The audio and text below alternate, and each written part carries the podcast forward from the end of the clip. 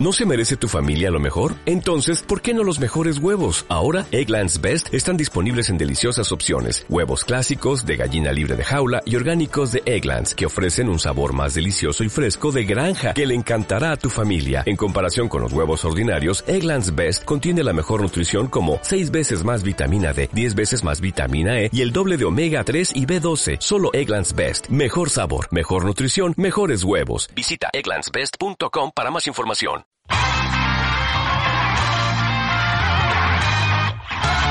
Los debates del foro de. Hola a todos, ¿qué tal? Una semana más estamos aquí en los debates del foro de Gamer.es. Quien se creyera que esta mañana por mi tweet no iba a haber programa, no chicos, he llegado a tiempo. Así que tranquilidad, ¿vale?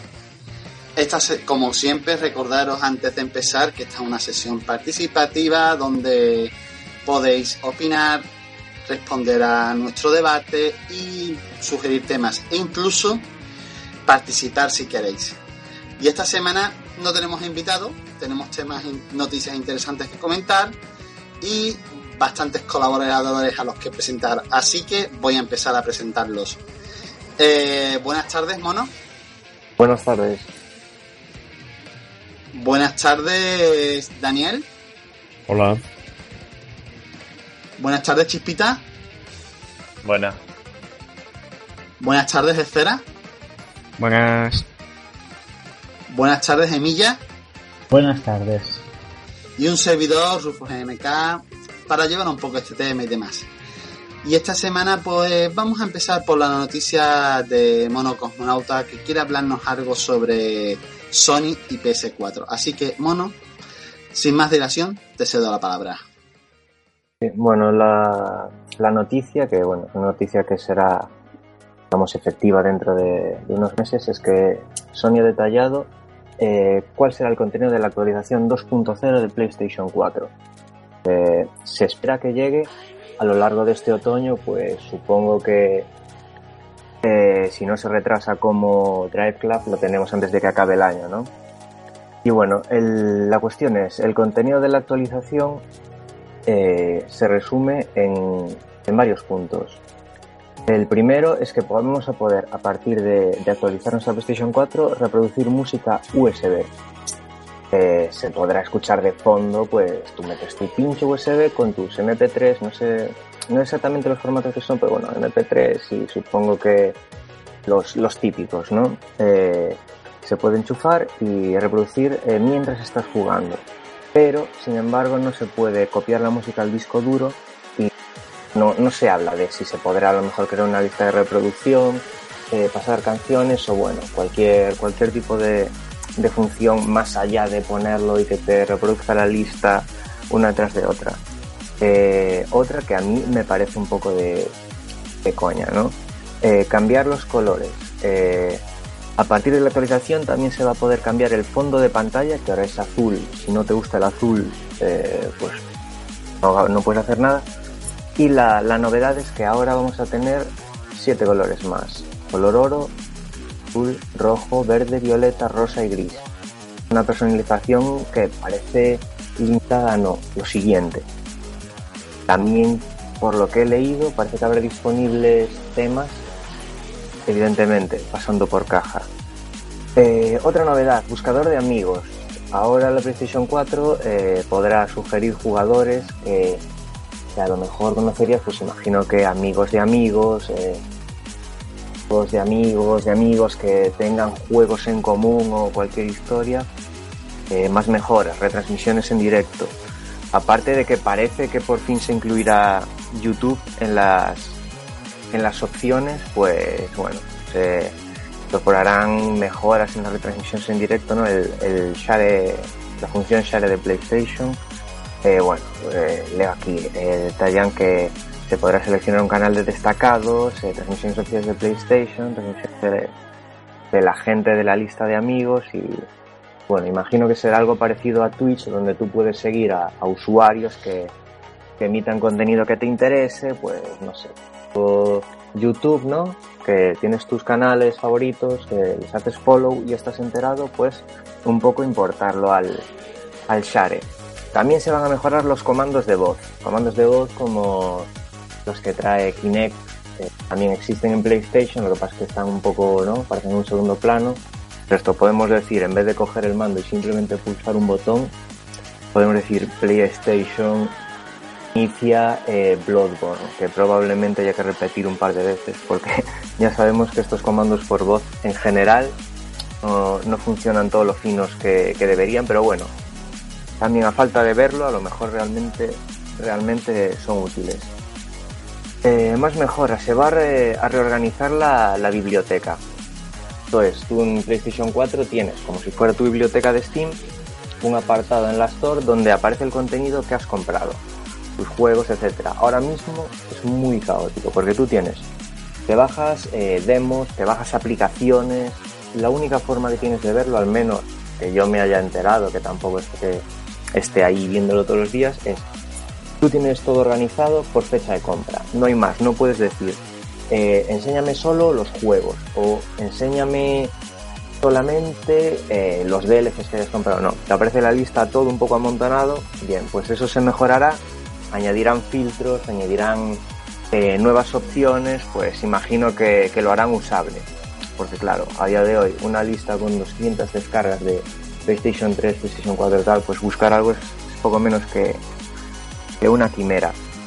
Y si no me dejo nada más, estas son las, las principales novedades que incluye la, la, versión 2.0 de PlayStation.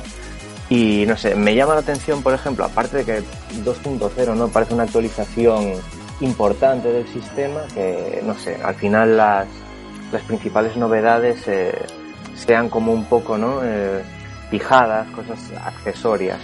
Y se echa de menos una función que prometieron cuando, no sé si en el E3 o, o cuando se enseñó por primera vez la PlayStation 4 en aquella conferencia que enseñaron el mando pero no la consola y enseñaron bueno el NAC y la, bueno, la presentación esa que hicieron en Nueva York. Eh, allí se anunció una función de suspensión que esto es yo no lo entendí mal como en, en la Nintendo 3DS y no, PlayStation Vita también se podrá hacer no lo sé. Es que tú puedes estar jugando y pones la consola en sleep mode y pues bueno sales a comprar cosas, sales de casa hacer cualquier historia, te vas a tender la ropa, a hacer la loza, lo que sea, al gimnasio, da igual, y cuando vuelves eh, retomas la partida exactamente en el punto en el que lo habías dejado. Esto sigue sin aparecer por ningún lado, no sé si es que se les ha complicado la situación y tal, pero bueno, es feo, ¿no? Que, que no aparezca. También otra cuestión que, que yo personalmente, esto sí que lo he hecho mucho de menos. En, en PlayStation 4 es que tú no puedes ni priorizar ni pausar las descargas. Esto es, quieres bajar, pues por ejemplo, la demo de X juego, tal DLC, y aparte te estás bajando el FIFA 15 que te ocupa 16 gigas. Tú no puedes decidir si la PlayStation 4 se centra en descargar esto, pausar esto, porque a lo mejor eh, quieres que, no descargue la PlayStation 4, pero quieres estar jugando y a la vez otra persona está usando la ocasión. Bueno, no, tú no tienes control sobre las descargas. Tú lo pones y la PlayStation descarga a su ritmo. Qué bueno. Simplifica el uso, pero no sé, qué decir, no les cuesta nada poner una opción tan básica como esa. Y también otra cosa de la que no de la que no se habla en la actualización, que bueno, esto ya es una, una quimera, ¿no? Yo creo. Lo que a muchos nos gustaría para poder usar la PlayStation 4 como un centro multimedia, pues que pudiera reproducir por ejemplo, archivos MKV para ver películas en HD. Esto no, no está en, esta actualización. Sinceramente, dudo que vaya a estar alguna vez porque Sony también ofrece servicios como el, alquiler de PlayStation, de películas en, en, la PlayStation Store. También hay un servicio que se llama Wacky TV, no sé si también está Netflix, aunque a lo mejor no está en España, solo está en Estados Unidos. Y me parece difícil, ¿no? Que te vayan a facilitar usar la consola para tú descargarte películas y, y ponerte a verlas, ¿no? Cómodamente, como deberías poder hacer en un centro multimedia competente. Bueno, a grandes rasgos, si no me he dejado nada, porque tengo aquí apuntado en una lista y según varias noticias, pues había algunas que incluían algunas, algunas eh, novedades que en otras no aparecían. Si no me dejo nada, ese es el resumen y también más o menos la valoración, ¿no? Eh, me parece positivo que, hayan mejorado el sistema, eh, pero hombre, no sé, parece un poco escaso, ¿no? Y también que parece que el problema de PlayStation 4 no está a lo mejor en mejorar la interfaz de usuario, que ya digo, todo lo que sea mejorarla parece perfecto. Pero que, no sé, yo estos días, por ejemplo, estoy teniendo un montón de problemas con el PSN. Eh, hace nada, la edición de Dracula PlayStation Plus se retrasó, ¿no? Parece que Sony, no sé, estaba como la consola no, no está bien cuidada, le, le faltan muchas cosas y hombre, yo estoy en general, yo, yo tengo PlayStation 4, estoy contento, pero es que le notas muchas cosas que mm, te, dan, te dan rabia. Y nada, eso, esa es la noticia. Sony, Sony, Sony. Gracias por volver a 2003. Vamos a ver, mm, no voy a decir que PlayStation 4 sea un mal producto, de por sí las cifras de venta hablan en favor de Sony, aquí en España con ese ratio de ventas de 7 a 1, ¿vale? Pero macho, que, que aún tengan estas deficiencias un año después sacada la consola, es cuese. Vale, lo primero de los MP3 me parece una noticia fantástica, aunque es un regresar al pasado. O sea, en PlayStation 2 ya podías escuchar MP3. En PlayStation en, X, en otras consolas ya puedes escuchar MP3. Incluso en Xbox One ya se puede escuchar música externa y reproducir vídeo a través del disco duro. Un poquito tarde, ¿no? No sé. Sobre lo de la interfaz, bueno, lo del cambio de color no es una cosa muy sorprendente, pero bueno, está bien. Al menos hacen algo para que la consola de tu amigo no se confunda con la tuya, que cuando tú vayas a tu casa y enciendas la consola no sientas que siempre estás viendo lo mismo. Además que no, a no todo el mundo le gusta el azul, ¿vale? y que aparte añadan ya YouTube, que me parece bastante bien, aunque bueno, han tardado, pero bueno, está ahí. Lo que me sorprende es que Sony siga sin cuidar sus servicios, en serio. No sé qué planteamiento tiene Sony sobre su consola, sobre sus usuarios. Cuando llevamos, bueno, en este podcast ya hemos tenido quejas del servicio de PlayStation Network, de los retrasos de juegos. La semana pasada ya hablamos de Drive Plus, los problemas de servidores. No lo entiendo, ¿vale? No sé si estaréis de acuerdo conmigo o no. Pero es que llevamos, llevamos ya con una consola un año en el mercado y hay cosas que le faltan. Y ojo, que ya tiene su competidora. Porque, por ejemplo, una de las cosas que ha citado, ha citado Mono es precisamente el stand-by en los juegos. El poder continuar tu partida desde que te vas y vuelves. Eso lo tiene lo tiene el Xbox One yo puedo seguir jugando mi partida desde el momento que la dejé. En el momento que apagué la consola, yo enciendo de nuevo la consola y automáticamente tengo mi partida y puedo seguir jugando y desde el mismo momento no tengo que esperar ni siquiera a que cargue el juego. Se queda ahí. Es verdad que si se corta la luz o si, o si desenchufas la consola, eso deja de funcionar, pero Sony que tienes la misma potencia o incluso más. Eso es por lo menos lo que dicen tus usuarios y lo que dicen sobre el papel. Vamos a ver que la competencia ya lo tiene. No sé cuándo lo vas a sacar. Bueno, mm, aquí nadie me ha pedido turno, nadie quiere decir nada más de esta noticia, ¿verdad? No, ¿verdad? Pues bueno, vamos a hacer un pequeño bloque Ubisoft con dos noticias de dos compañeros, ¿vale? Espero que os guste. Eh, Daniel, primero con su noticia y después Chispita. Las dos tienen algo en común, las dos van de Ubisoft. Así que, Dani, tú primero, adelante. Bueno, pues, pues empecemos con Ubisoft eh, hablando de Assassin's Creed Unity, qué raro, ¿no? Yo hablando de Assassin's Creed, pues eh, que han dicho que en Xbox One y en PS4 está bloqueado 90p y a 30 FPS. Que bueno, que en un principio eh, lo que me sorprende es que estén bloqueadas, que los dos sean igual y por eso todo el mundo, y, yo incluido, eh, decían que lo habían rebajado en PS4 porque era superior y que no querían crear eh, que la gente no eh, escogiera la PS4 antes que la Xbox y temas de estos, que ya ha pasado en otros juegos, que está a mayor resolución en la Play 4 que en la Xbox One. Y todo el mundo apuntaba a eso, pero luego decían, se han, han dicho muchas cosas Ubisoft, no se sabe qué es lo de verdad y qué es lo que y qué es lo que intentan esconder. A lo mejor es que no dan para más, a lo mejor es cierto esto. Lo de 30 FPS es muy gracioso porque creo, si no me equivoco, que también dijeron que era por el tema de un toque más cinematográfico. Digo si no me equivoco porque está de moda últimamente, todo Dios. Saca un juego de 30 FPS y dicen, no, pero es que los 30 FPS son la hostia, son mejores que los 60. Intentan colárnosla, pero bueno. Que bueno, que si no me equivoco es solo en Play 4 y en Xbox este... Eh, lo de los 90p y 30 FPS en PC no hay problema, que es donde lo voy a jugar yo pero bueno, a los usuarios de PS4 que, mm, y, que Xbox, supongo que les fastidiará que, a pesar de haber dicho tantas veces que este era juego de verdad de nueva generación, que este juego estaba pensado para nueva generación, pues resulta que no, que, que otra vez estamos con los mismos problemas de siempre.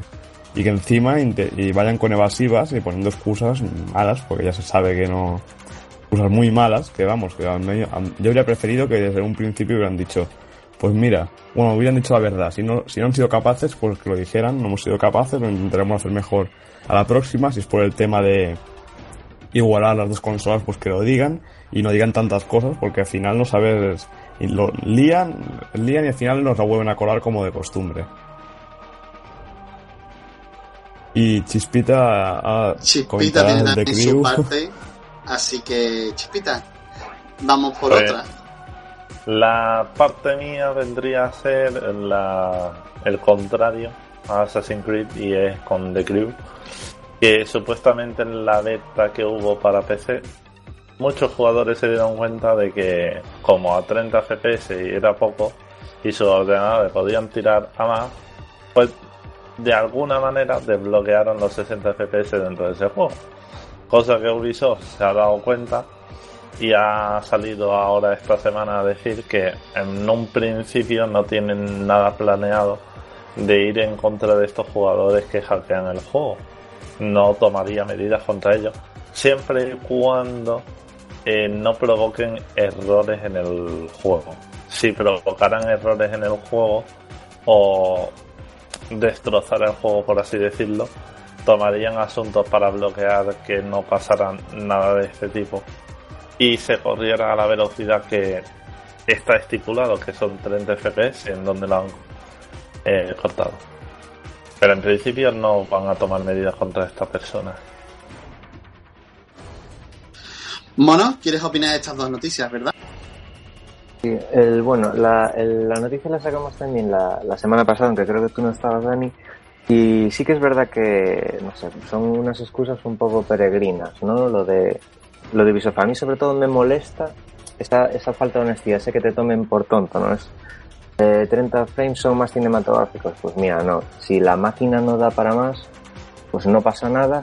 A mí me parece bien y yo entiendo que si quieren que el juego vaya a 30 frames, eh, pues no, no se maten para, para hacer 60 y me explico, me refiero a que Assassin's Creed a lo mejor no es un género que te, que te pida eh, 60 frames para, disfrutar, para disfrutarlo a tope, ¿no? Tú puedes jugar a 30 frames, yo creo que no, es un problema en este tipo de juego. Evidentemente se agradece, ¿no? Si son 60 frames 1080p, perfecto.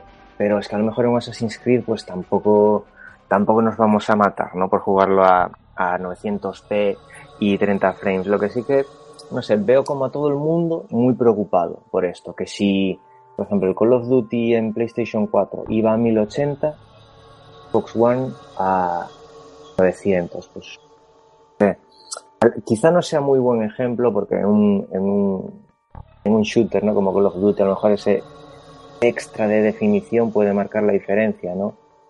Pero no lo sé, como que veo a todo el mundo muy loco con que si un juego no sale a, a 1080 es poco menos que, que una basura. Y no sé, creo que, que, se está saliendo un poco de madre. Y más cuando las consolas nunca, nunca van a ofrecer ese tope de, de rendimiento, porque no, no, es la idea, ¿no? Yo la, la, consola la veo como una forma de, de facilitarte un poco la vida, ¿no? Que a lo mejor a día de hoy pues sí que se puede argumentar que un PC es igual que una consola porque son muy sencillos de configurar, tú puedes meterle juegos, descargártelos y no, no, no hay que ser ingeniero, vamos, para, para jugar en PC, pero sí que bueno, se ha mantenido esa tradición de la consola en el salón. A mí personalmente me, no sé, por, por lo que sea, me resulta más cómodo jugar en consola y nunca, nunca le voy a pedir ese, ese plus y ¿no? parece como que y un poco absurdo, ¿no? Entrar en esa guerra de, de resoluciones. Bueno, yo voy a hacer dos partes de hecho. Primero, por una parte, y fundamental, los juegos son para divertirse, es un entretenimiento, y si un juego es entretenido y es bueno, tiene buena historia, tiene buena jugabilidad, tiene todo eso, eh, fantástico, ¿vale? Hasta ahí un buen juego puede funcionar. Pero vamos a ser claros. La Next Gen se han hecho unas promesas que no se están cumpliendo. No sé el motivo, o sea, yo ya lo dije, eh, ya lo he hecho un millón de veces. Llevamos un año de consolas, a lo mejor no se pueden explotar al máximo. Eh, SQL, o sea, eh, el SDK, o sea, el lenguaje aún está verde. No ha dado tiempo a crear kits de desarrollo lo suficientemente potentes o que, o que permitan aprovechar 100% de las consolas para, para crear los juegos. Hasta ahí, hasta ahí lo puedo entender, ¿vale? Lo puedo entender. La excusa barata de Ubi no la puedo entender. No me digas que es porque es más cine. Si me. Otra vez, me ha pasado lo mismo que la semana pasada. Más cinematográfico que, que un juego vaya a 30 FPS y no a 60. No, Ubi, no. No es por eso, es por fluidez, ¿vale? La gente. Vale que no veamos supuestamente más de 30 imágenes por segundo, pero eso no quiere decir que las imágenes por segundo que tú emites estén coordinadas con las imágenes que tú me estás emitiendo. Perdón, las imágenes que tú emites estén coordinadas con las imágenes que yo estoy viendo. O sea, yo puedo notar que haya un pequeño salto, que me falte una imagen y diga, hostia, esto se mueve un poco a saltos. Eso no quiere decir que sea un mal juego, pero, hombre, un poquito de. Un poquito de, por favor. Me alegro que al menos el de Triu, aunque supongo que esto será en la versión de PC, que también voy a hablar de ello, que de True al menos eh, salga, permitan que a lo mejor se pueda desbloquear los 60 FPS si no si no super, si no afecta al juego. Ojo, recordemos que el que el Need for Speed del año pasado, el Need for Speed River, que también lo comentaba en el anterior programa, estaba capado a 30 por un tema de online. No solamente por el tema del motor físico, sino que por el tema del online estaba capado a 30. Un poquito de. Un poquito. La verdad es que eso fastidió, pero es que no podías desbloquearlos porque si los desbloqueabas, los coches volaban y tú ibas el triple de rápido de lo normal. Pero bueno. Lo que sí digo es que, señores, y lo voy a decir sin claro, las consolas son sistemas cada vez más complejos. Mm, antes se podía decir, oh, es que el PC es complejo, es complicado, es caro. Una consola Next Gen ahora mismo te obliga a hacer casi las mismas cosas que un PC. Tienes que configurarla, tienes que instalar el software, tienes que darte alta en servicios online, tienes que crearte cuenta. Ya no una consola ya no es un aparato tan simple que por la simplicidad se pueda justificar, ah, es que yo llego a casa, meto el juego y juego. No. Eso, lo siento en el alma, empezó a desaparecer cuando salió PlayStation 3 y en esta generación ha desaparecido, porque todos los juegos requieren instalación. Y hoy por hoy, si la gente lo que busca es rendimiento gráfico, volvemos a lo mismo. Si las consolas no lo están dando, vete al PC y no te quejes. Así de simple. Siempre vas a saber que en el, caso del PC, el rendimiento no va a ser culpa solo del juego, sino también va a tener parte de culpa tu máquina. Tú vas a ser responsable, tú vas a tener tu manera de buscarte tus piezas, tú te vas a gastar tu dinero en montarte un PC y lo más importante, no le vas a tener que pagar un online a una compañía. Ojo, antes de que alguien me empiece a criticar, eh, Rufo, es que tú eres pesero, a ver, tienes aversión a las consolas. No, señores, yo también tengo consola, me gustan los juegos de consola, me encanta jugar en consola, pero lo siento, las excusas que cada día se están dando baratas no me valen. Así que lo digo para esa gente que están aficionada de sí, es que las consolas deberían dar más. Si quieres más, si quieres más gráfico y estás viendo que las consolas no te lo dan, vete al PC. Y si, y si quieres jugar de manera fácil, vete a la consola. Además, la mayoría de juegos ya salen en ambos sistemas, así que no sé qué quejas puede haber. Eh, Milla. Yo quería comentar esto de las excusas, digamos, de baja estafa, de baja calidad, que emplean Ubisoft y otras muchas compañías para justificar los downgrades o, los, o las promesas incumplidas que, que nos metieron.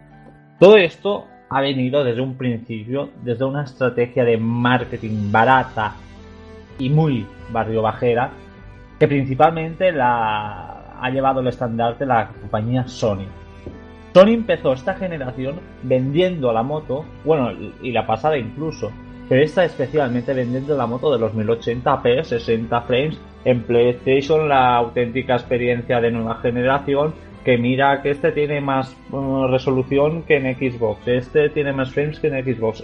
Sony se ha empepinado en hacer todo el rato comparaciones y vendernos la moto así y eh, introduciendo en la cabeza de la gente la lógica de más frames y más eh, resolución igual a más gráficos, a mejores gráficos, lo cual es absolutamente falso. Ya para empezar, eso es una falacia. Segundo, las consolas, como habéis dicho, están en una liga, en una categoría que eh, no tenemos que preocuparnos por estas cosas. O sea, si tú tienes una consola y tu preocupación es si un juego llega a 30 o a 60 frames, chico, vende la consola. Porque te has equivocado de plataforma. Claramente. si una persona que tiene una consola aspira siempre a 60 frames 1080p y que se le bajan a, de 60 a 30, le toca la moral y dice que el, pues el juego ya no vale la pena, pues eh, señor, lo siento mucho, usted se ha equivocado de plataforma. Su plataforma es el PC. Una consola, mm, está claro que los gráficos importan y siempre gusta entrar por la vista. Pero una consola es, eso, es la simplicidad, es, es digamos la, casualización, es, es una cosa más amena para jugar más directa, no hay que comerse el tarro ni historias. Y por eso siempre he criticado a Sony por intentar vender la moto y meterse en una liga que no le corresponde la ha cagado, la ha cagado porque ya se ha visto con el paso del tiempo que esos 1080p y 60 frames que prometían han ido minvando y de hecho a día de hoy yo no sé si la diferencia entre el Unity de, One y de PlayStation 4 es realmente muy elevada o si han hecho esta paridad para que no haya discusiones pues que realmente eh, los kits de desarrollo de One empiezan ya a levantar el vuelo porque con el tiempo, yo creo que con el tiempo quedarán muy igualadas las dos, pese a que alguna tiene una especificación mejor que otra, pero, pero no sé, discutir de eso es un poco, un poco tontería. Eh, ¿Mono?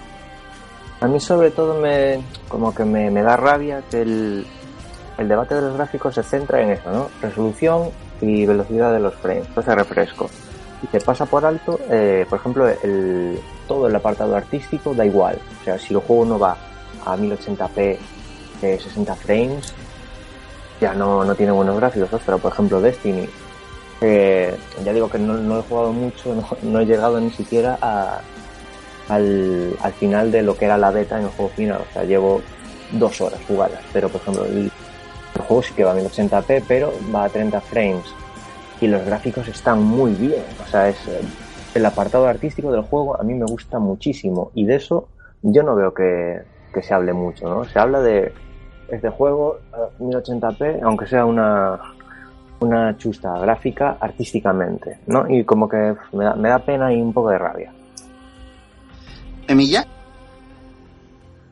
Yo era subrayar un poco más de esto. Precisamente la estrategia esta que ha utilizado Sony de meterle en la puta cabeza a la gente esto de que más frames y más resolución igual a mejores gráficos es un error garrafal, del cual todo esto ha participado la prensa, porque la prensa eh, se, ha, se ha nutrido de comentarios sensacionalistas y para conseguir más tráfico en sus webs todo el rato poniendo comparaciones de frames y de resolución porque sabe que a la gente pues eso le atrae.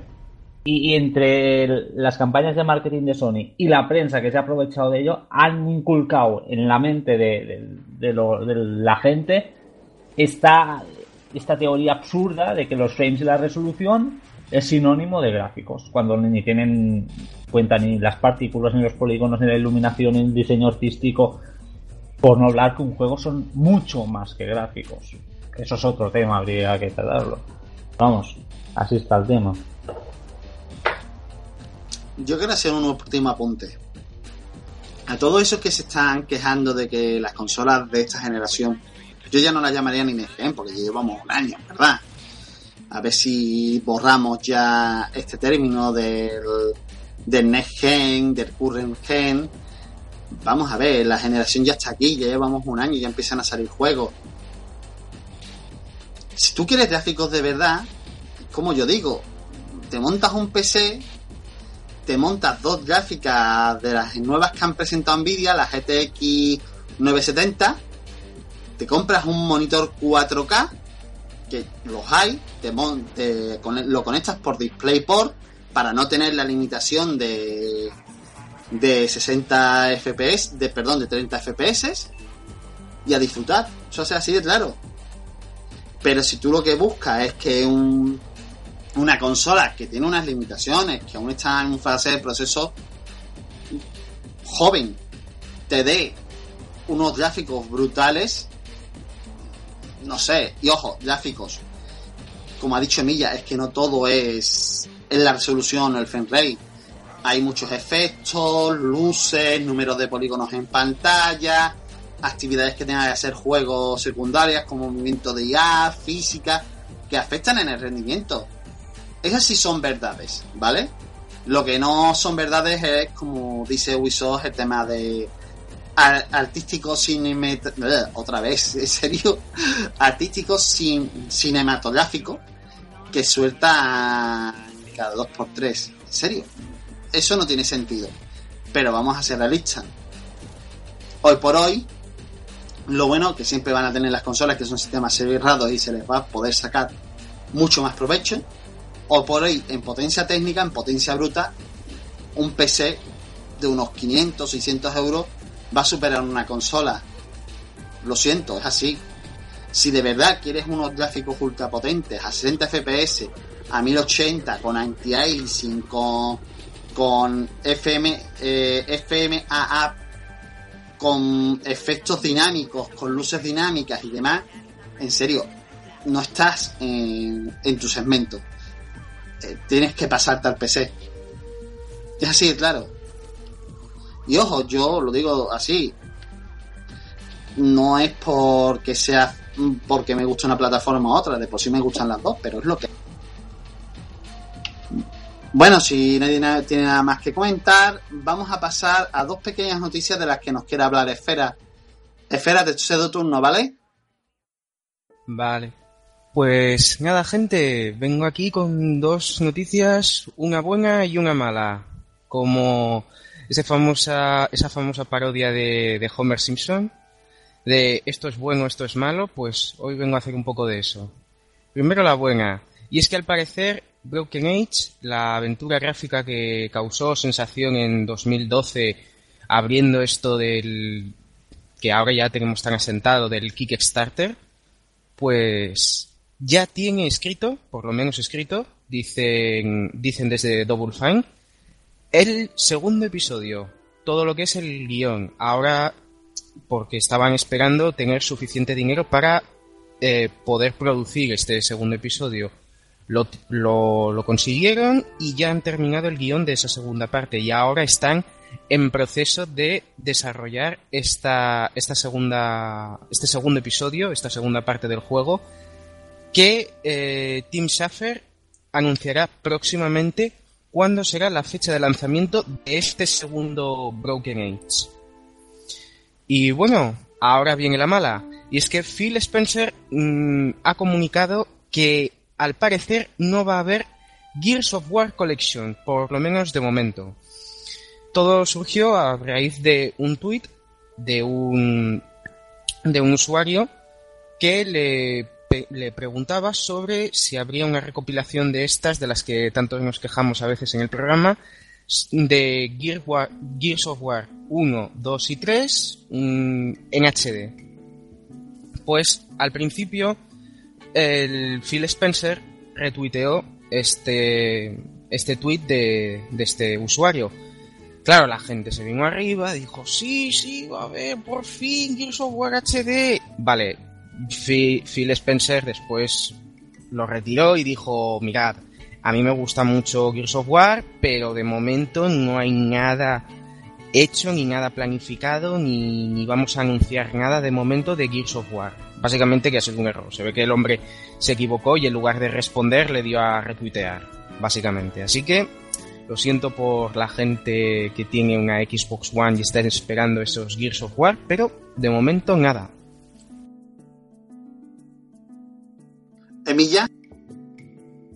Bueno, yo para empezar, esto de que no habrá un remake del Gears of War, me alegro.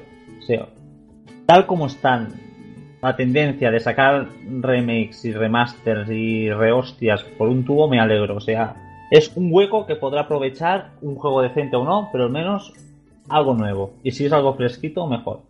O sea, para mí un remaster menos es, vamos, es un plus. Lo del Team Schaffer este es un poco... Es un poco vete a tu pueblo, porque a ver... Este señor, una que abrió el Kickstarter este para financiar su juego, el Broken Age, y dice, bueno, pues lo vamos a sacar por partes. Ahora saco la primera Coño, pero si saca la primera, ve haciendo la segunda. No, no, pero es que la primera ya hace no sé cuánto que ha salido y ahora dice que ha terminado el guion. O sea, tiene unos huevazos este tío. Y encima dice, no, es que hasta que no tengamos suficiente dinero, el dinero ya lo tienes, ya hace tiempo. Que ya, para empezar, sacar el juego en dos partes es un poco sucio. Pero sacarlo, estar un montón de tiempo sin hacer nada porque no has hecho nada. Luego escribes un guion que lo has terminado ahora poco poco se está tocando los huevazos este hombre. ¿eh? Puede ser una eminencia de la aventura gráfica y tal y cual Pascual, pero para mí este señor es un vago. ¿Espera? Sí, eh, enlazando un poco lo que está comentando Emilia, quería recalcar un dato, y es que durante 2012 logró recaudar más de 3 millones de dólares por la primera parte. Nada, simplemente era comentar ese detalle. Ah, igual no tenía suficiente con 3 millones, pobrecito. Debe vivir debajo de un puente. Qué pena me das, Tim Schafer. Nada, pues primero bastante triste. No por el por lo primero de Broken Age, sino por lo de God of War. Vamos a ver, en el E3 se vio durante la presentación de Microsoft una imagen de God of War se vio, se dijo, se rumoreó que estaba trabajando en una nueva parte. Espero que se, eh, evidentemente, eh, si están trabajando en una nueva parte, no creo que vayan a trabajar también en un remake. Pero vamos a ver, que a los War, ahora, no, ¿vale? Ahora no, ahora con tanto remake, con tanta cosa repetida, no, porque como dice Milla, ya estamos saturados, hemos tenido de, de Last of hemos tenido mucho reedición de juegos en HD.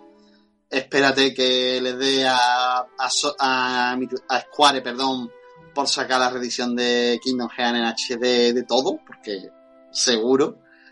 Y creo que entraría entre, las pesadillas de Emilia.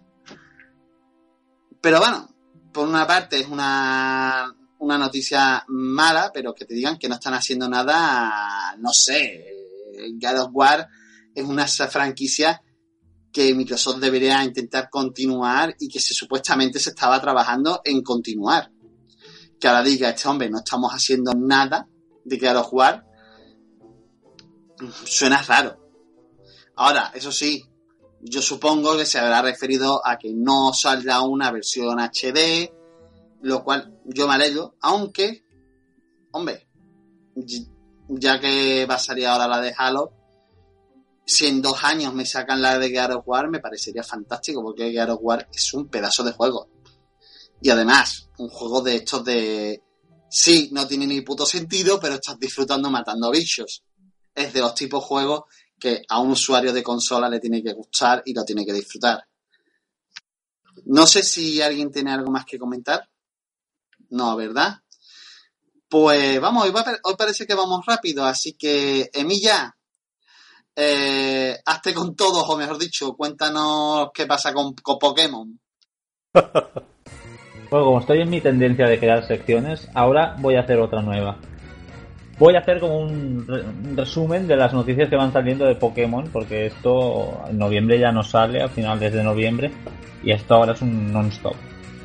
Entonces, voy a empezar un poco poniéndonos al día de, lo que ha salido en ul- la semana pasada, de hecho, en la Coro Coro, se, ya se empezó, empezaron a filtrar las primeras scans y esta semana ya ha salido información fresquísima de los remakes de Ruby Alpha y Zafiro Omega.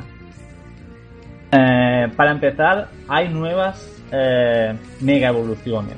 Se ha anunciado la mega evolución de Pidgeot, Mega Pidgeot y la de Vidril.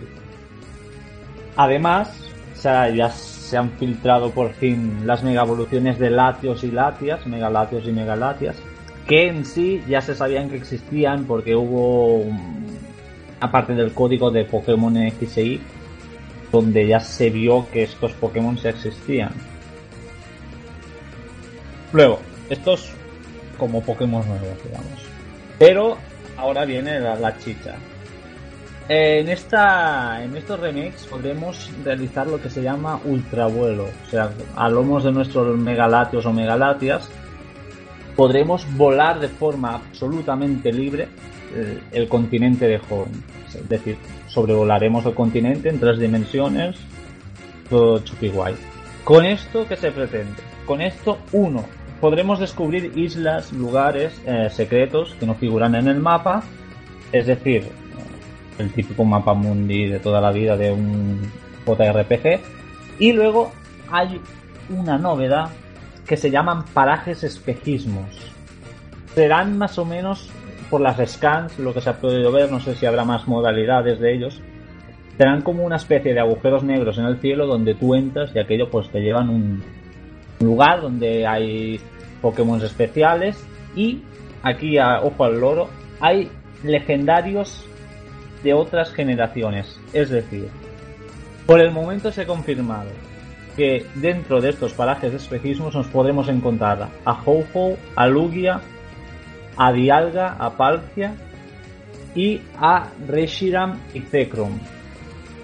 Eh, hay rumores que dicen que posiblemente en estos remakes estén todos los legendarios de todas de las seis generaciones Pokémon, menos los legendarios de la sexta generación y los de evento de sexta. Es decir, no tendremos ni a Ivetal, ni a, ni a Xerneas, ni a Mewtwo que aparecía en X y Y. Y, creo que Celebi fue un Pokémon de evento en el Pokébanco. No sé quién más. Uno más, pero no me acuerdo del nombre. Salvo estos 4 o 5, en principio deberían estar todos los Pokémon legendarios de todas las generaciones. Además, también se ha anunciado un- una cosa que es el Multinap, que digamos es como, como la navaja suiz- suiza de todo entrenador, que, ellos- que sirve de todo. Tienes allí dentro tienes el DexNap, que es para buscar Pokémon de la zona, información de Pokémon, qué Pokémon habitan en esta zona. el Carton App, que es como es el mapa, digamos, información de lugares, pues esta aldea no sé qué, tiene esta historia. Y el Videonap. El Videonap es como una tele donde es- sale una señorita que te va dando consejos, historias, te dice si por el Street Pass has cruzado con entrenadores y se realizan pues entrevistas y programas a personalidades de joven. Y por último, el Libernac, que es todo lo que digamos el, el superentrenamiento, el Poker Recreo y el PSS, que es el Player Seed System, que es todo lo que es el online, el intercambio, los poderes O, el holomisor, o sea, lo típico que ya teníamos en, en X y hemos tenido antes. Esto por un lado. Luego, el día 15, el pasado día 15, se anunció de que tendríamos una demo. La demo básicamente consistía en que, eh, bueno, so- es una, una serie de misiones muy cortitas donde de- vamos a lomos de Latios o de Latias, según la demo, y nos acompaña Máximo. Máximo es el líder de, de la liga de, de. Y pues bueno, es un poco así cuatro combates tontos. Lo interesante de esta, de esta demo es que dentro de la demo hay dos mega evoluciones nuevas que son la de Stilix y la de Glalie. Eh, según la. No se sabe por qué razón en unas. En unas demos hay un Pokémon, en otras hay otras. Se dice que es por, por región, porque en Japón, por ejemplo, estaba el Stilix, en Corea el Glalie, y aquí todo el mundo tiene el Glalie. No sé si va por zona, si es el azar, pero vamos. Y se trataba, pues eso, de mis- una misión corta, hora y media de demo aproximadamente. Y nada, para ver un poco y ver también los movimientos definitivos que han puesto a los Pokémon iniciales. Ahora, digamos, los Pokémon iniciales que te dan los profesores, todos tienen eh, movimientos definitivos. Que es, digamos, los movimientos de los movimientos más poderosos de, de su tipo. Es decir, tenemos el más poderoso de tipo planta, el más poderoso de tipo fuego y de tipo agua, que son el planta feroz, anillo igneo, ígneo y el hidrocañón. Y era eso. ¿Dónde está el problema? Porque aquí han lanzado una demo, todo súper bonito, pero el problema ha venido con la gestión de la demo. Nintendo Game, Freak o de Pokémon Company o que en demonios se encargue de eso, han tenido la brillante idea de distribuir la demo no por la eShop, que sería lo más evidente. No, no.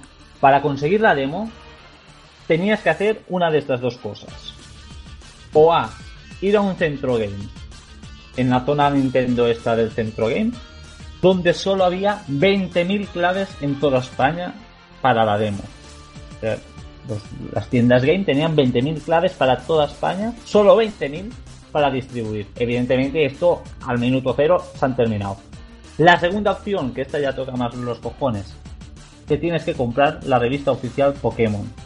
Allí dentro de la revista te viene el código y tal y cual. ¿Qué ha pasado? Se han agotado las revistas. Es decir, para una puta demo de hora y media, que son cuatro misiones chorras, simples, que, que es una tontería, una demo, que es una demostración, te obligan a comprarte la revista oficial de Nintendo, porque a ellos les sale de los huevos meter ahí la demo. Así que, perfecto, me ha encantado la gestión de Nintendo. Muy bien. Voy a ser de el chiste tonto, pero mega hype. O sea, sí, no tiene otra respuesta.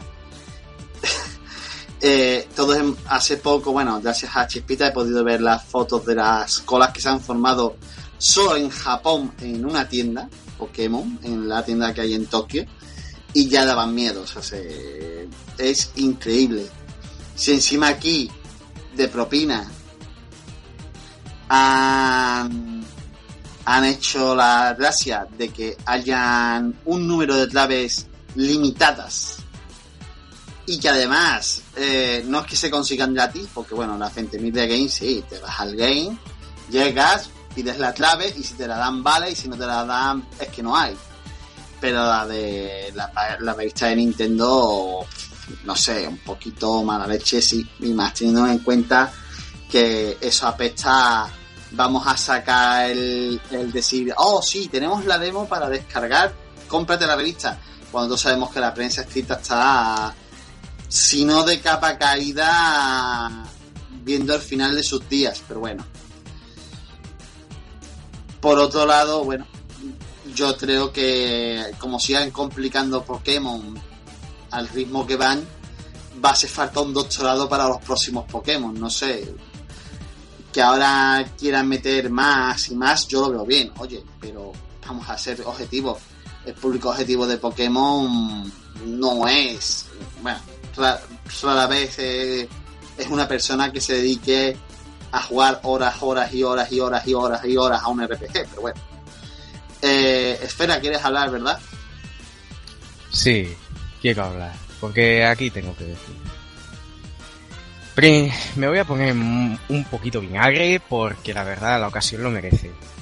Primero lo de la demo, que, ha comentado Emilia, que estoy totalmente de acuerdo. Simplemente por el hecho de tener que pagar por la, por la demo, o sea, comprarte la revista, porque, como ha dicho, irte al game era imposible porque tú te ibas al game y, y en el tiempo que tardas de salir de casa e irte al game ya, se han agotado todas las, todos los códigos así que la única opción es evidentemente para todo hijo de vecino ir y comprarte la revista.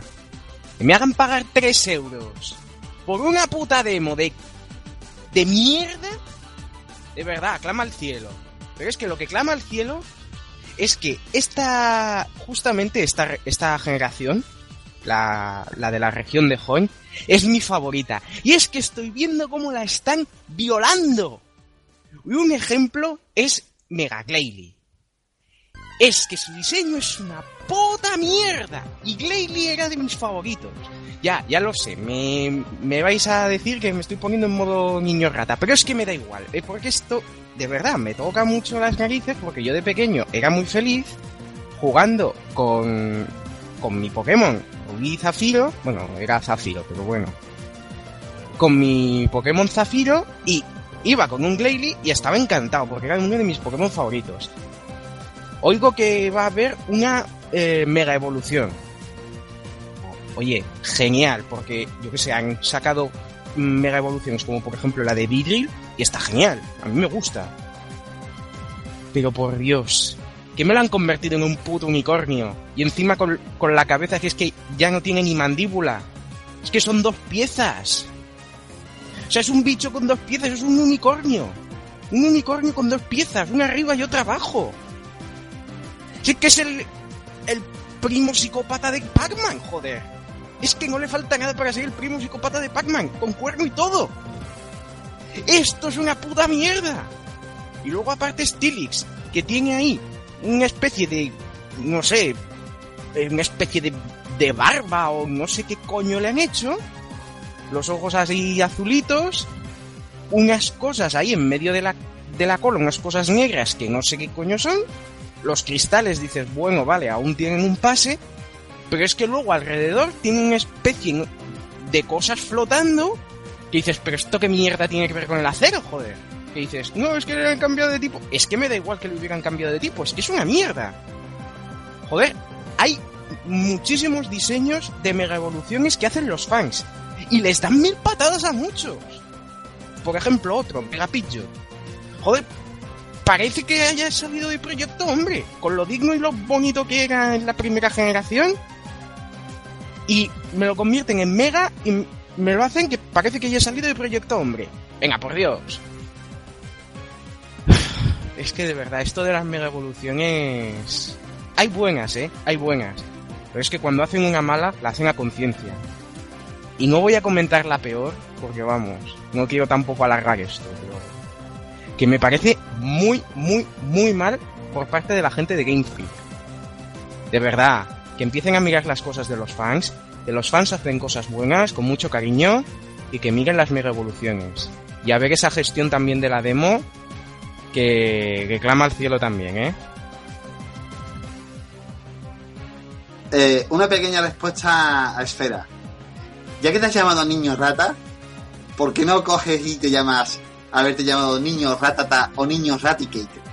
ya para terminar de darle la vuelta al tema, ¿vale? Lo siento, es que no he podido evitarlo. Bueno, Justa- justamente es de los Pokémon que mejor me gustan, así que todavía más, pero bueno. Sí, tienes razón, Nubria está muy bien para terminar ahí el, la coña. sí, lo siento, es que no he podido evitarlo. Te lo he escrito en el chat y todo, no te has dado cuenta. Bueno, si nadie más quiere opinar de Pokémon, no, ¿verdad? Bueno, ¡Puta mierda! Espera, mira que te amarro a la mesa, a la silla, ¿eh? Bueno, señores, hoy, en vez de hablaros de videojuegos, voy a hablaros un poquito de tecnología. Y es que esta semana Apple ha hecho otra presentación de sus nuevos dispositivos. Sí, me vais a, a perdonar un segundo. ¿eh? Apple, hiciste una presentación para presentar el iPhone 6 y has tardado un mes en presentar nuevos dispositivos. Bien, Apple, bien. Eh, la semana, el mes que viene me harás otra feria o ya esperamos al año que viene. Bueno, a ver si nos ataramos. Que bueno. Pero bueno, no me voy a quejar de Apple en principio, ¿vale? O sea, sí. Por una vez, y que sirva de precedente, voy a felicitar a Apple. Apple, al fin, ha sacado el Mac Mini que tenías que sacar. El Mac Mini que no hay opción en el mercado para igualarlo. Y lo has hecho de lujo. Y es que me explico. El nuevo Mac Mini va a traer al fin un procesador de 4 núcleos y 5 ¿eh? y 4 GB de RAM. Vale, no es mucho. Tampoco le pidéis mucho más a un Mac Mini que no está pensado para ni jugar ni para ni para cosas muy tochas de lo que pueden hacer otros modelos de Mac. Pero lo ha sacado a un precio competitivo. Y es que antes los Mac Mini eran valían 700 y pico, 900 euros. Al fin, el Mac Mini tiene un precio bueno. A partir de ahora el Mac Mini va a costar, este nuevo Mac Mini, el modelo para 2014-2015, mm, va a costar 600 euros. Me dirás, joder, qué caro, ¿no? Bueno, no tanto, porque si lo comparamos con una cosa similar... Ah, perdón, 500, me corrige aquí, mono, me, se me ha ido la cabeza porque... Perdón, mono, es verdad, se me ha ido la cabeza. 500 euros, gracias. Al fin, ¿eh? Al fin, eh, has tenido un precio competitivo. ¿Por qué? Porque lo más similar a este Mac Mini también lo vende Intel, que son los Intel NUC. Los más potentes valen 360 euros, que vienen con Wi-Fi, vienen con un procesador i5 también, el mismo que monta eh, el Mac Mini, pero claro, a este equipo hay que meterle la RAM, hay que meterle un disco duro y, cua- y hay que meterle el sistema operativo, que si optas por Windows y no por Linux, ahí está la gracia. Vale lo mismo que, o un precio muy similar a este Mac Mini.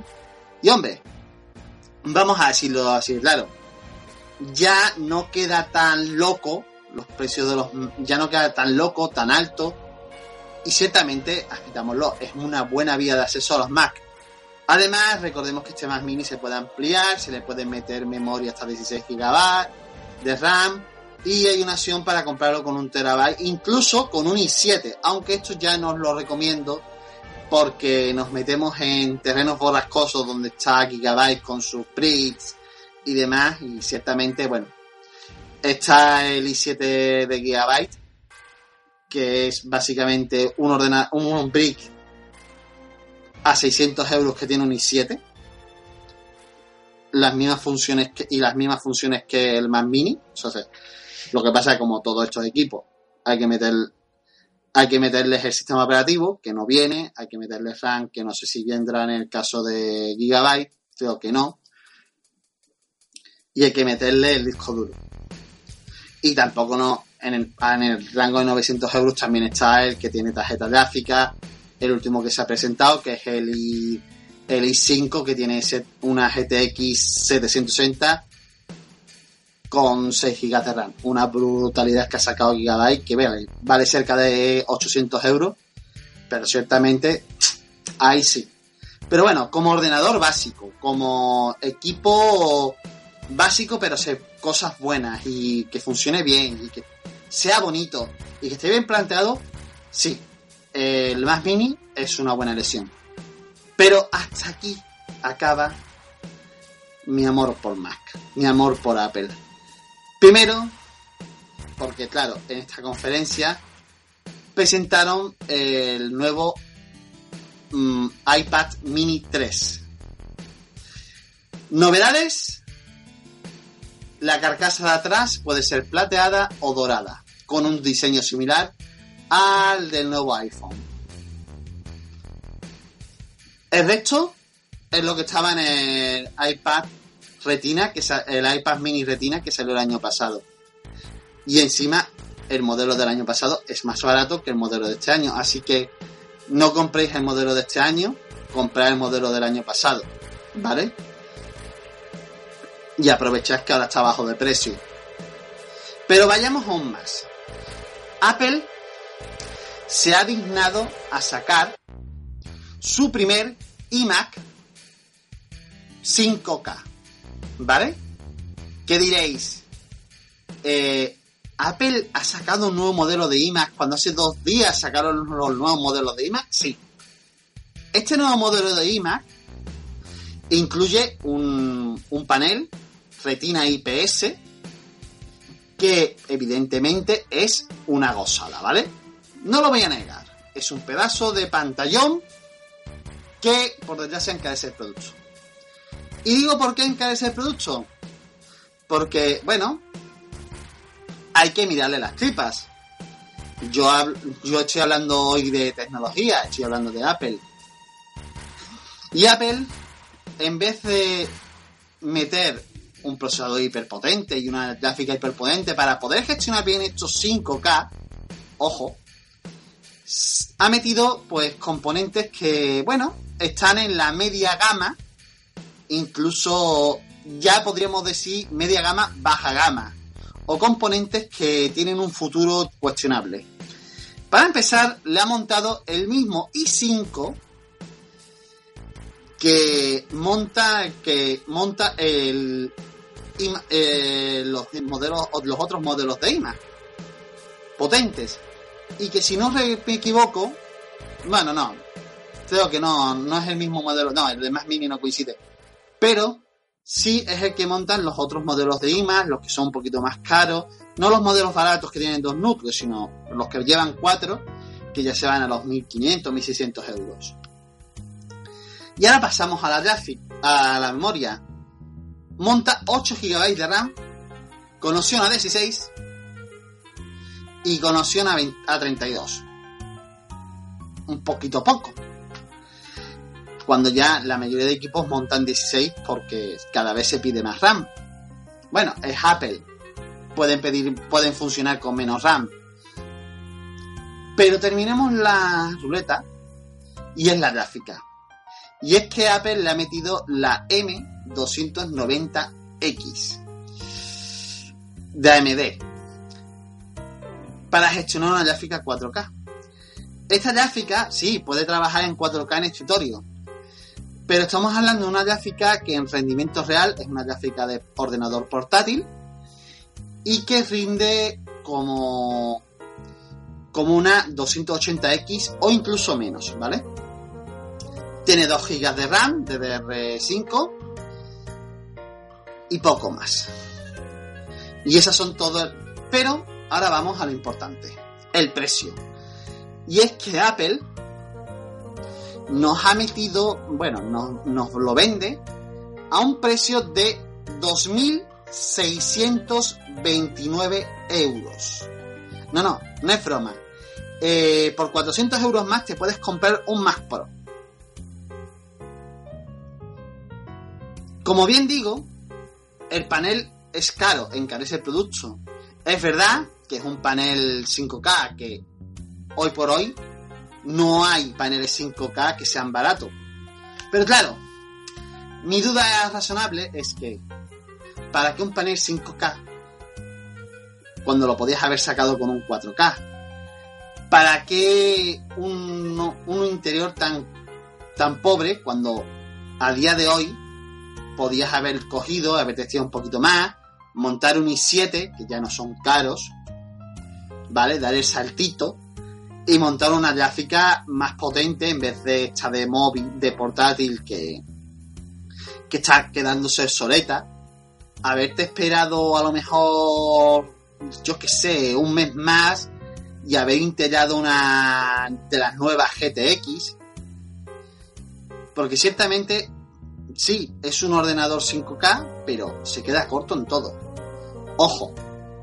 Y esta es mi queja. Porque, vamos a ver, me vas a cobrar más. Me estás cobrando más, pero por un producto que no termina de ser lo más. Que es lo que debería exigir ya el cliente de Apple. Pero además, no solamente me estás cobrando más, sino que no me estás dando equipos de rendimiento y estás eh, echando un poco a los desarrolladores de una de las opciones que tienen los Macintosh, que es el tema de juego. ¿Cuántos juegos pasan, ahora a ser conversiones de Mac? Cada vez son menos. ¿Por qué cada vez son menos? Porque Apple cada vez mete menos gráficas en sus equipos. Y cada vez entre el ámbito gaming está más fuera. Hace unos años Apple vendía sus ordenadores como la facilidad, como el equipo para todo, desde editar vídeos, navegar por internet, jugar a videojuegos. Y ya esto último, que nos afecta aquí en esta casa, que somos gamers, está desapareciendo. Y yo creo que es un fallo. Tanto es así, y lo digo, está desapareciendo, que uno de los juegos que más se, dos de los juegos que más se han vendido en Mac durante muchos años y que tienen mucho público en Mac no van a salir en Mac. El primero es The Sims 4, no tiene versión para Mac. Y The Sims siempre ha tenido versión para Mac. Y el segundo es Civilization. ¿Por qué digo todo esto? ¿Por qué hago mi apunte? ¿Por qué este comentario tan largo de tecnología? Eh, porque básicamente estas pequeñas quejas las puse en un foro y me saltaron mil y un hater de Apple. Y es que, señores, si sois clientes de una compañía que ya os cobra un sobrecoste por sus productos, exigirle a esa compañía la máxima calidad en sus productos y el máximo rendimiento. No me vengáis que por un ordenador con un doble núcleo, con una pantalla 1080, sí, con una tecnología muy bonita, pero una pantalla 1080 que no retina, que en verdad no la va a aprovechar para nada, solamente para presentar cosas en el escritorio, te llevé un ordenador de dos, un procesador de dos núcleos y una memoria RAM de chiste. Y es que en serio, sois fans, entiendo que queráis los, productos de Apple, entiendo que queráis los productos de Cupertino, pero es hora de que Apple, a día de hoy, que ya que nos sangra, exigirle más prestaciones y más calidad en sus productos y no quedarse a medias, eso sí con un diseño muy bonito, aunque ciertamente los iMac en los últimos años no han cambiado mucho, solamente se han hecho más estrechos, lo cual, bueno, eso pasa en todos los aparatos hoy, hoy por hoy. Y esa es la única innovación, pues, hacerse más estrechos, sacar mejores pantallas y poco más. A Apple hay que pedirle más. No puede ser que después venga, saquen las versiones de, de nuevas de su sistema operativo tengan fallos. No puede ser que Yosemite se tengan que arreglar cosas cuando no se instala. Por favor. Hombre, después, eso sí, sí, el Yosemite va muy bien. ¿Vale? Por lo menos todos los usuarios que conozco de Mac y toda la gente están diciendo que Yosemite es un buen sistema operativo. Hay que hacer un par de ajustes porque hay cositas que nos gustan, pero bueno, está bien. Pero, como ya digo, hay que exigirle la máxima calidad. No podemos permitir que una compañía que se forra tanto y que vende tantos productos y que agota existencias en tiendas, no saque lo más. ¿Vale? No sé si alguien quiere comentar esta noticia, porque es una noticia de tecnología, un poquito queja personal.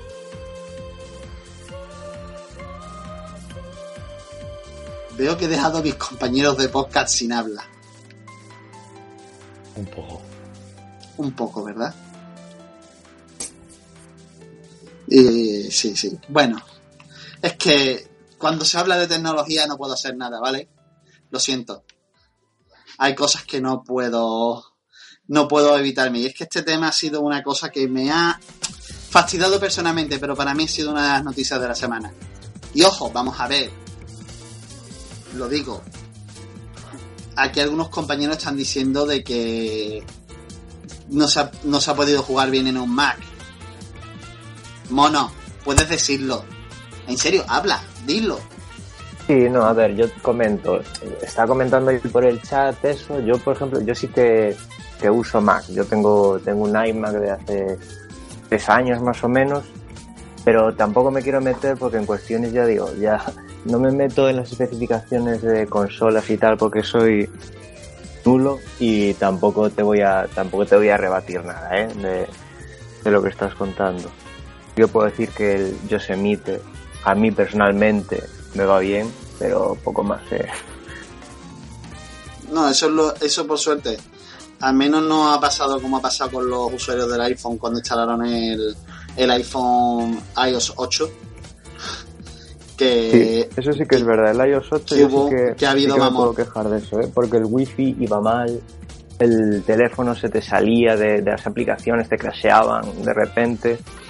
Parece que van a actualizarlo este lunes a una nueva versión que crucemos los dedos los que, que usamos iOS, pues esperemos que vaya bien, ¿no? Porque aunque sí que es verdad que creo que no hay un historial eh, negativo de Apple en, en iOS, sí que el, el 8 pues se han juntado ahí varios bugs y tal. Yo que no, tampoco puedo hablar mucho porque no, ni me preocupan ni, ni soy muy de especificaciones técnicas y tal, pero sí que no va tan fino como debería. A ver si se, se soluciona. Bueno, pues bueno, después de esta pequeña pataleta mía con Apple, que lo siento, lo tenía que traer porque es que ciertamente me duele en lo personal, ¿vale? Porque, hombre, es una marca que respeto y, en serio, es, unas máquinas que he probado, que los más lo he tenido en las manos. por cuestiones profesionales tengo que saber manejar, he tenido que saber manejarlo. Mm, Me gustaría que al fin Apple me diera un más potente y que me permitiera hacer de todo, pero bueno y convenciera a las compañías a hacer pasar juegos a Mac. Que telita, ¿vale? Bueno, vamos a terminar ya, que llevamos un buen rato, no sé cuánto tiempo llevamos de podcast, vamos, llevamos bastante. Y vamos a hacer un pequeño resumen de lo que cada uno hemos hecho esta semana. Dani, te toca a ti, anda. Bueno, pues no mucho. He jugado un ratillo al Napoleón, al Total War. Y ayer jugamos eh, unos cuantos, eh, entre ellos tú, eh, Rufus, eh, Esfera y Chispita. estuvimos jugando al Payday 2, que, que estaba gratis y aprovechamos y nos pusimos a jugar. Y oye, está bien, estuvo divertido, un buen rato eh, con los compañeros del podcast. Y el Payday 2, pues pro- poder probarlo, que tenía ganas y como estaba gratis, pues oye, siempre bienvenidos. Sí. Desde luego, mm, tenemos que repetirlo. Eh, Milla, Pues yo he estado jugando a la generosa demo que Nintendo ha proporcionado de forma completamente desinteresada de Pokémon Rubio, Mega y Zafiro Alpha. Es una cosa. Hay gente que por vocación es, es así de generoso. Y luego un poquito LOL y poco más. Bueno, quería recalcar mm, una not- mini noticia que me ha escapado que el Guilty Gear XR eh, ya tiene fecha para Estados Unidos, que es dos días después, creo que el lanzamiento del japonés, es el 16 de diciembre. De momento no hay confirmado nada para Europa, pero bueno, la ventaja que hay es que siempre podemos importar y como es un juego de lucha, pues igual va a venir en inglés, tampoco no, no hay problema. Y eso. y a lo mejor sale para PC, porque como han salido ya los anteriores. Eh, Esfera, De momento no, no, no se ha confirmado para PC. no se ha confirmado, ¿no? Bueno, han salido otros. Bueno, Esfera, ¿qué tal tu semana? Pues bueno, un poquito movidita, pero, pero bien, bien. Y luego, pues, gracias a que no, quería decir ahora la... Me, me había reservado la mini noticia, pero bueno, ya que lo ha adelantado Dani, pues nada, decir que, que este fin de semana, imagino que ya lo habréis aprovechado, porque esto ya lo estamos grabando domingo, pero este fin de semana pues teníais 10 juegos y si no os jodéis. Eh, tenéis 10 juegos gratis hasta, hasta me imagino que el lunes a las 6 de la tarde, que será ya cuando chapen los de Steam y, y lo dejen estar. Son 10 juegos, entre ellos pues está el Payday, el Don't Star, el Clean Floor, el XCOM, tenéis, tenéis juegos que no son excesivamente nuevos, pero, pero que están bastante bien. Os recomiendo, os recomiendo probarlos.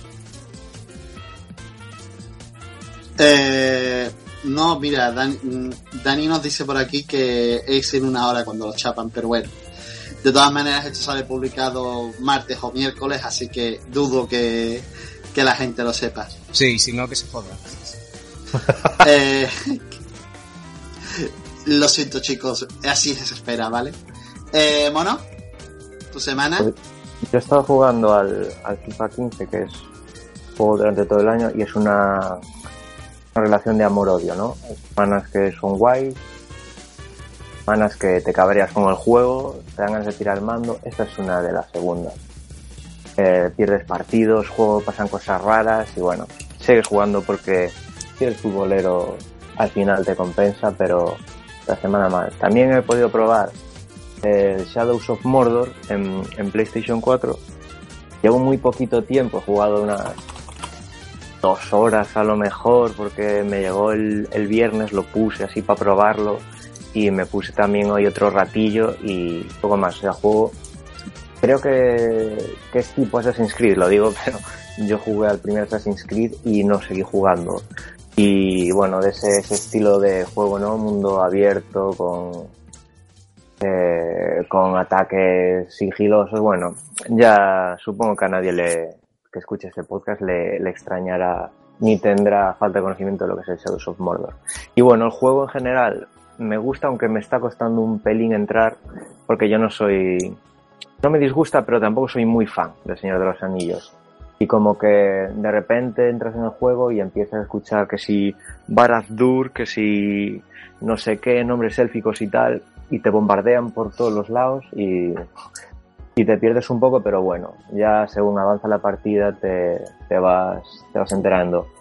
Y también he tenido la ocasión de jugar eh, justo antes de empezar a grabar el podcast, durante unos 20 minutos a Bloodborne, que el alfa eh, la han abierto, creo que por tercera y última vez hoy. Y nada, no sé, poco, poco puedo decir, ¿no? 20 minutos. Eh, es muy, muy similar. Me recuerda hasta demasiado, ¿no? Lo comentamos una vez en un debate. Recuerda hasta demasiado, demasiado a, a Demon Souls, Dark Souls, ¿no? Es como el, el mismo juego en HD. Movimientos muy parecidos, los efectos de sonido también son los mismos. Y arrastra un defecto que, que a mí no me gusta de los anteriores. Que es que el personaje parece muy ligero, como si pasase 5 o 10 kilos, aunque... Pero bueno, es, es una percepción mía. Pero también tam- estoy diciendo cosas más del Bloodborne y seguro que va a ser un juegazo. Pero bueno, en estos 20 minutos es esa la impresión de que es demasiado familiar y algunas cosas como esos efectos de sonido al romper las cajas, al dar espadazos, al tal, que hombre, no les costaba nada cambiar y no bonitas. Ya, eso es todo. Ah, bueno, y también durante esta semana he estado viendo, ahora que tengo tiempo y a partir de la próxima tendré cero tiempo, eh, he aprovechado para, para ver bastante anime, que me gusta, pero no sé, nunca, nunca me, nunca consigo estar pendiente de tal. Y esta semana me he metido entre pecho y espalda Bakuman, la primera temporada entera, Tanky 1 Terror, también 11 capítulos enteros, y oye, que son treinta y pico capítulos en una semana, creo que no está nada mal, ¿eh? Sigo buscando series para ver. Eh, Chispita, Pues yo esta semana seguí aprovechando a jugar a juegos indie y he jugado un juego que resulta un poco gore para mi gusto, pero la verdad es que me ha enganchado, que se llama The Cat Lady. La verdad es que es un juego un poco tétrico porque empieza, digamos, con una mujer la cual se siente sola en el mundo y decide matarse con 34 barbitúricos. Y aparece en un mundo que no tiene ni puñetera idea de dónde está. Y te, con- te confesan que tienen una misión para ti en el más allá para que vuelvas al más acá. Un, un lío y todo lleno de sangre. Muy gore. Para ser indie. Aparte también he jugado al Darksiders 2, que no lo había jugado hasta ahora. Y me ha, me ha llamado la atención. Eso de ser un mafioso con dos tentáculos. Me ha parecido gracioso.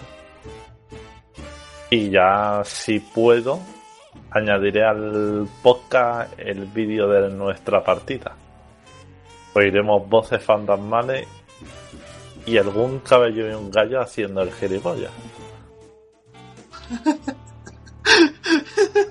No he podido evitarlo. Es verdad lo de las voces culturales porque intenté probar el micrófono antiguo, ya sabéis.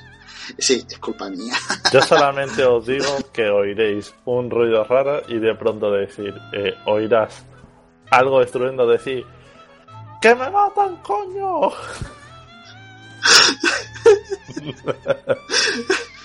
Bueno, venga. Pues nada, mi semana, se- señores. Pues básicamente acabo de volver de Jerez, ¿vale? O sea, se- hoy posiblemente sea el día que esté más pesado porque es que vengo de que me dé el calor en el circuito de Jerez. Así que el final de semana ya os podéis imaginar, ha sido magnífico. Y un poquito como, bueno, viendo anime y sin ninguna novedad, dándole, dándole caña al Forza y poco más. No ha sido una semana tan productiva, pero bueno, no ha sido mala semana. Al final he acabado pues viendo cómo el señor Buemi hace, hace donuts en mitad de la curva de escena del circuito de Jerez. Así que está bastante bien. Lo malo es que en ese, en ese momento me empezó a pegar el sol y casi me da una insolación. Y posiblemente el programa de hoy ya se ha salido así porque tengo la cabeza ardiendo. Bueno, vamos a terminar esta semana. Eso sí, si no recordaros que ya sabéis que esto es una sesión participativa en la que podéis opinar, en la que podéis dar temas, en la que podéis participar tanto en el foro como aquí, en serio. Aquí no nos comemos a nadie. Por favor, os estamos esperando. Y ya sabéis, nos podéis escuchar en iTunes, en iBots, en Gogear, en Goge- eh, Goear, perdón, nunca me sale. Ay, no sé qué me pasa, debe ser la insolación. Y también bajar eh, en Mega, ¿vale? Y nada más, solamente despedir a los compañeros, así que Dani, Adiós. Emilia, Hasta la semana que viene. Espera, Adiós, gente. Mono, Chao. Chispita Hasta luego. y un servidor Rufus NK que se va a tomar ahora una aspirina porque ya la cabeza no puede para más. Y adiós y que tengáis una buenísima semana.